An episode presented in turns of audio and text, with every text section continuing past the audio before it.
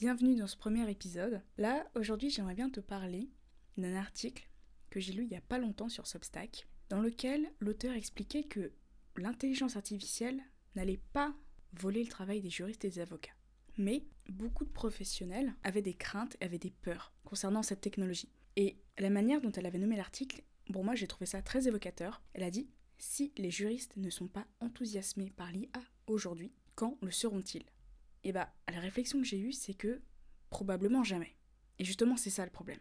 Rares sont les professionnels du droit qui considèrent vraiment l'IA comme une opportunité. Ils l'aperçoivent plutôt comme une menace, que ce soit pour leur travail ou pour euh, les difficultés juridiques qu'elle crée. Je me rappelle avoir lu, encore avant, un article de Sophie Ferry, qui est présidente de la commission Perspective et Innovation, et qui est aussi rédactrice de la revue Pratique de la perspective et de l'innovation euh, sur LexisNexis. Et cette femme avait dit que l'IA n'aurait pas les talents que la nature a donnés à l'homme, à savoir ceux d'inventer et de créer. Pourquoi? Parce qu'en fait, l'IA ne ferait qu'assembler des données préexistantes. Alors déjà, sur ce point-là, il faut savoir que l'homme, pour créer, fait exactement la même chose. Il assemble des données en fait qu'il a lues, qu'il a entendues, des expériences qu'il a eues pour recréer sous une nouvelle perspective.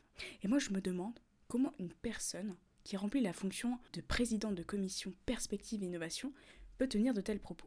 En fait, on se rend pas compte que l'IA va apporter tellement, mais tellement d'avantages dans le droit. Déjà, le fait de soulager la réflexion de certaines recherches, parce que les recherches, ça peut être pesant et fastidieux. Ça peut nous aider à comprendre un sujet, ça peut nous aider à nous orienter sur une loi qu'on n'aurait peut-être pas trouvé nous-mêmes parce que les lois sont toutes mélangées, il y a des renvois à droite à gauche, c'est compliqué.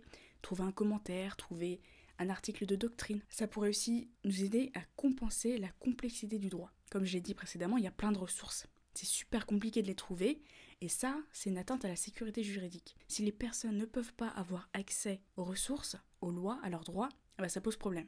Donc l'IA pourrait servir justement à des personnes de trouver facilement des réponses à leurs questions juridiques, à leurs problèmes.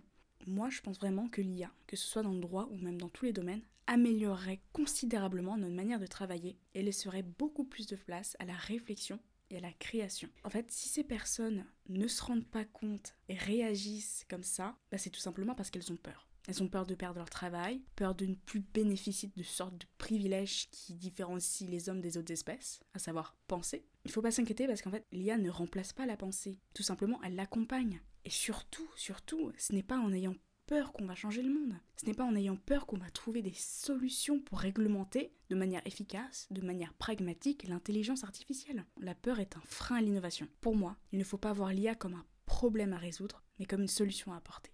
Et surtout, il ne faut jamais oublier que chaque nouvelle chose dans l'humanité toujours passée par ces trois stades. Premièrement, le stade du ridicule. Ensuite, dangereux. Et enfin, évident. On peut prendre un exemple assez clair. Par exemple, euh, la prestation de services en ligne. Au début, les gens se disaient non mais c'est ridicule. Les gens vont pas sur leur ordinateur à travers Internet demander à une personne inconnue de lui faire une prestation de service.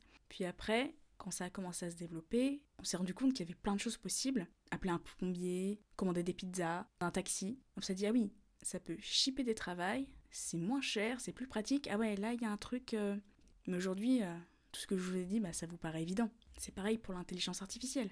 Celle qu'on connaît aujourd'hui, en tout cas celle qui est très récente, euh, qui est sortie il y a pas longtemps, bah, ChatGPT, etc.